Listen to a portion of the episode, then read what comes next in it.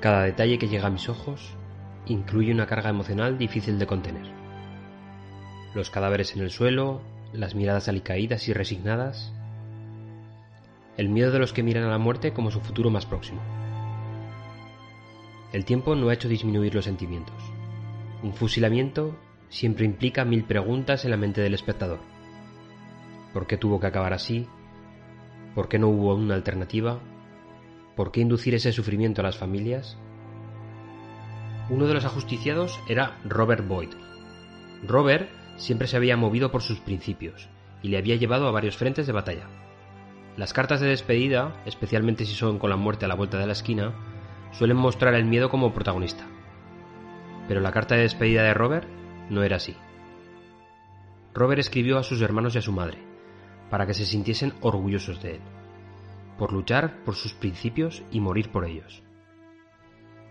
En aquella época, y en el sur de España, la muerte que sorprendía a los no católicos, como era el caso de Robert, les proporcionaba un cruel final con los restos de su cuerpo. Eran enterrados de forma vertical, de pie, habitualmente en playas. Y el cuerpo era deshecho por el mar, por los peces o incluso por los perros del lugar. La persona que acompañó a Robert en su trágico final también acabó de la misma forma. Junto a Robert esperó el fusilamiento al mismo tiempo. José María, que era el líder del grupo, había convencido a un grupo de hombres para un levantamiento contra el rey de la época.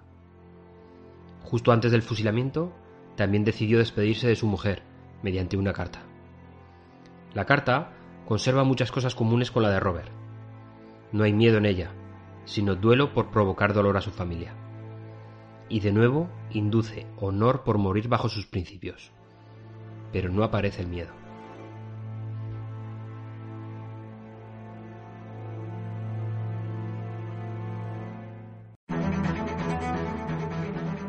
Lo admito, cuando realizo una presentación y sobre todo cuando hay algún juego, yo sí tengo miedo.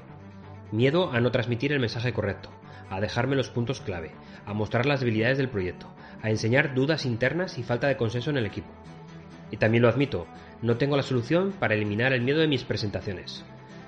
Leo y leo miles de claves para erradicarlo, y aunque en algunos aspectos me han ayudado, no lo han hecho desaparecer. Así que he aprendido a convivir con ello, a sentirlo como un compañero de mi responsabilidad. Y como compañero, he tenido muchas aventuras con él. Me ha impedido comer desde horas antes de la presentación, cerrando la boca del estómago antes de la siguiente cita. Lo he visto aparecer en el primer minuto de mis presentaciones. Ese primer minuto que marca el devenir del resto de la presentación. Normalmente si lo esquivo, la presentación fluye y no hay mayores inconvenientes. Pero si ha decidido quedarse, entre cortarme la voz para que mi mensaje no fuera lo suficientemente contundente, me ha exigido un sobreesfuerzo. No hay truco, si apareció, hay que hacerlo desaparecer, reponiéndose desde la racionalidad. Lo he echado de menos en otras ocasiones, estar a punto de comenzar una presentación sin ningún tipo de tensión, y la relajación me ha hecho perder el hilo. Qué intolerable dejadez, ¿verdad? La resignación del momento dejó que hicieran de mí lo que quisieron, como soldado a punto de ser fusilado. Por ello, al miedo lo quiero conmigo, dominado, pero lo quiero conmigo. Es el que me proporciona un equilibrio entre la dejadez y el pánico, el que me ofrece ese estrés productivo que me permite transmitir sentimiento durante la presentación. No tengo recetas para controlarlo. Ayudas hay, pero creo que cada uno necesitamos las nuestras.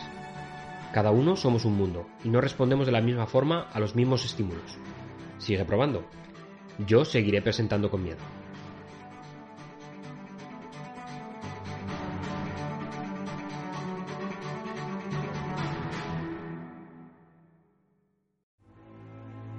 Puedo imaginarme el sentimiento de los hermanos de Robert cuando recibieran la carta, y el dolor que sufriría la mujer de José María cuando se enterase de la triste noticia del fusilamiento de su marido. El propósito común de todo atentado terrorista contra la vida es el mismo, infundir terror y miedo. Y probablemente lo consiguieron. Robert Boyd y José María Torrijos fueron apresados y fusilados en las playas malagueñas el día 11 de diciembre por el delito de alta traición y conspiración contra los sagrados derechos de la soberanía de Su Majestad Fernando VII, tras unos días de resistencia y sin celebrarse previamente juicio alguno. El trágico hecho fue congelado para la posteridad en forma de cuadro, de obra maestra diría yo, por Antonio Gisbert. El encuadre es magistral, deja fuera de campo alguno de los cadáveres. De uno de ellos asoma tan solo una de sus manos y su chistera de piel. Obra de arte, donde se puede respirar el miedo.